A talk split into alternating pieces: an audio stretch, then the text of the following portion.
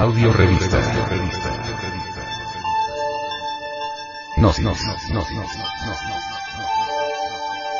Edición 179 abril del 2009.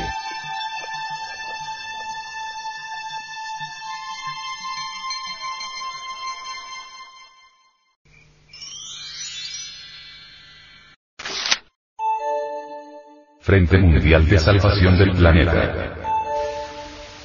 Crueldad con los delfines. Ya hemos visto la crueldad con que se trata a los delfines. En los delfinarios, zoológicos, etc. Pero el sufrimiento de estos animales también se produce en libertad. Cada primero de octubre Japón inaugura su temporada anual de cacería de delfines. Para esa época los pescadores de las islas Iki, Futo y otras, salen al mar en sus embarcaciones, rodean a los grupos de delfines con redes y los conducen hacia una bahía cerrada. Una vez encerrados entre la playa y las redes los obligan a encallar y comienza la matanza de la que no se salvan ni las crías ni las hembras preñadas. Barbarie con los delfines. Grupos de hombres con el agua ensangrentada a la cintura se dedican a matar uno a uno a los ejemplares atrapados. Se utilizan todo tipo de herramientas.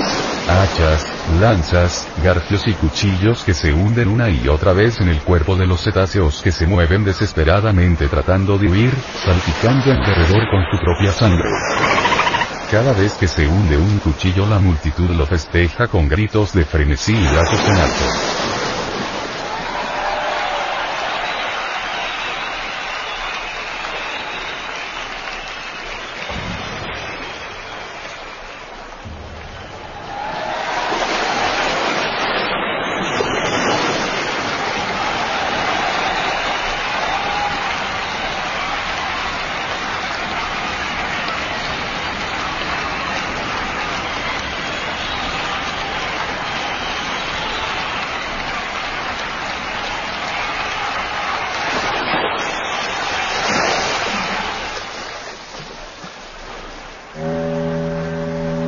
Los pescadores japoneses intentan justificar la salvaje matanza diciendo que los delfines compiten con ellos en la pesca que cada día es más escasa. Apenas media docena de delfines serán indultados por los pescadores y vendidos a los acuarios donde permanecerán encerrados por el resto de sus días. Los delfines muertos irán a parar al matadero local donde cada habitante del pueblo reclamará un trozo de carne para su consumo, aunque la mayoría de las veces lo tiran sin probarlo, el resto se convertirá en fertilizante. Según la Red de Trabajo y Acción por los Delfines y las Ballenas entre 1963 y 1999 se mataron en Japón 668.393 delfines en matanzas por pescadores un organismo gubernamental, tal vez preocupado por la imagen exterior ordenó en 1999 que se mantenga la matanza de delfines fuera de la vista del público. A partir de ese momento, las matanzas se realizan en el mar abierto o en las playas durante la noche. En una ocasión un científico americano liberó a un grupo de delfines atrapados en la isla de Iki, por ese acto fue condenado a prisión.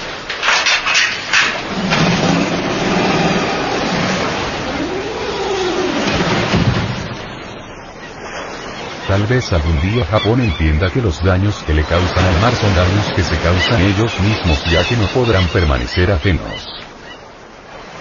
Japón es una isla, apenas un pequeño territorio rodeado de mar. Ese mismo mar a que están intentando destruir. En Perú y otros países se capturan delfines para consumo humano. Los dientes y huesos se utilizan en la fabricación de collares y otras artesanías. En 1990, el gobierno peruano decretó la prohibición de su captura, procesamiento y comercio. Pero el efecto no fue el esperado. En 1993 se estimó que anualmente se capturaban entre 15.000 y 20.000. En la actualidad, la captura y comercio de delfines, marsopas y otros cetáceos menores están prohibidos por ley, y las penas incluyen hasta tres años de prisión para los infractores. Sin embargo, se ha descubierto que en lo que va del año el comercio de carne de delfín continúa, a veces encubierto, otras a la vista de todos. Los delfines parecen tener una extraña afinidad con los seres humanos. Es frecuente verlos acercarse a las embarcaciones realizando vistosas piruetas en la proa de las mismas. Muchas veces este acercamiento resulta muy costoso para estos amistosos cetáceos ya que suelen ser víctimas de las redes de los barcos pesqueros. Según los estudios realizados por la bióloga marina Karen Prior de Agua estos acercamientos han cambiado en los últimos años. En un principio parece ser que los delfines pueden distinguir entre los barcos de pesca y los de investigación científica incluso, cuando estos últimos sean pesqueros reformados ante los que se comportan con total libertad. Pero tan pronto se acerca a la zona un buque de pesca toman todas las precauciones, es decir, evitan los saltos fuera del agua y el vapor de sus respiraciones sobresale menos sobre la superficie del agua. Esto no significa que no se acerquen a los barcos de pesca. Lo hacen pero siempre por la banda de estribor, derecha, y evitan como peste situarse a babor, izquierda. Parece ser que se dieron cuenta de que las redes son recogidas por las poleas que están a babor del buque, mientras que del otro lado no se exponen a ningún riesgo. El 60% de las capturas de atún pescados en el Pacífico Oriental son de cardumen asociado con delfines. Esta asociación no se sabe muy bien a qué se debe, pero se supone que es consecuencia de utilizar los mismos bancos de peces para su alimentación. La realidad es que se pueden encontrar hasta 1500 delfines en un mismo banco mezclados con el atún. Una particularidad reciente en la pesca de este atún claro llamado yellowfin aleta amarilla, es la de incluir al equipo de pesca de unas lanchas rápidas turbojet que se encargan de dirigir a los delfines y atunes, como un perro pastor dirige al rebaño, al centro de la red, así como hacer salir a los delfines atrapados. De aquí las marcas que se comercializan con el sello Dolphin Safe o Safe Dolphin. En abril del 2001, un grupo de países europeos, apoyado por el Programa de la ONU para el Medio Ambiente, propuso la adopción de medidas urgentes para evitar la muerte accidental de delfines y marsopas en la región de los mares del norte y Báltico. Bélgica, Dinamarca, Finlandia, Holanda, Alemania, Polonia, Suecia y Gran Bretaña consideran necesario fijar límites al número de esos cetáceos atrapados por redes utilizadas para pescar atún, merluza, arenque y otros peces. Se calcula que en el mar Celta, 2.000 marsopas mueren al año en esas condiciones. Mark Tasker, presidente del grupo, afirma que existen tecnologías para salvar a esos mamíferos marinos. Mediante la colocación de un artefacto que emite sonidos en las redes, se les puede advertir del peligro. Pruebas emprendidas en aguas británicas y daneses indican que con ese método se puede reducir hasta en un 90% el número de delfines atrapados. Otro peligro, según Mark Simmons, de la Sociedad de Conservación de Ballenas y Delfines, es la creciente contaminación, el impacto de sondas militares de ultrasonido y un mayor uso de embarcaciones de alta velocidad. Cada año aparecen en las costas de muchos países delfines varados con colas y aletas amputadas, señales inequívocas de que han sido capturados con redes atuneras y los pescadores los han seccionado para poderlos soltar o para liberar las redes. El principal problema es que los pescadores ven en los delfines una verdadera plaga y mientras no prevalezca el respeto por los mismos, muchos ejemplares seguirán muriendo de esta forma. Ciertamente la humanidad no sabe vivir, se ha degenerado espantosamente y francamente se ha precipitado al abismo.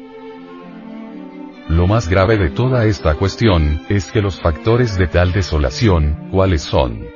Hambres, guerras, destrucción del planeta en que vivimos, etc. están dentro de nosotros mismos, los cargamos en nuestro interior, en nuestra psiquis, y son los causantes de estos y muchos males.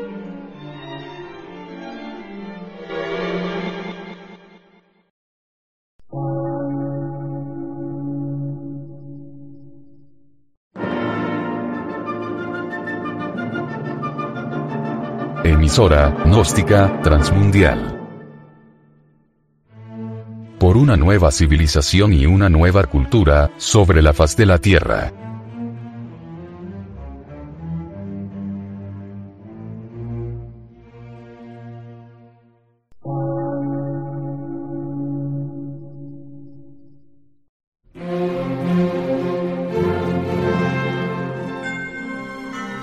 Medio de radiodifusión. Científico, artístico, místico y filosófico. De la Asociación Colombiana de Centros de Estudios Gnósticos, Antropológicos, Psicológicos y Culturales. A. C.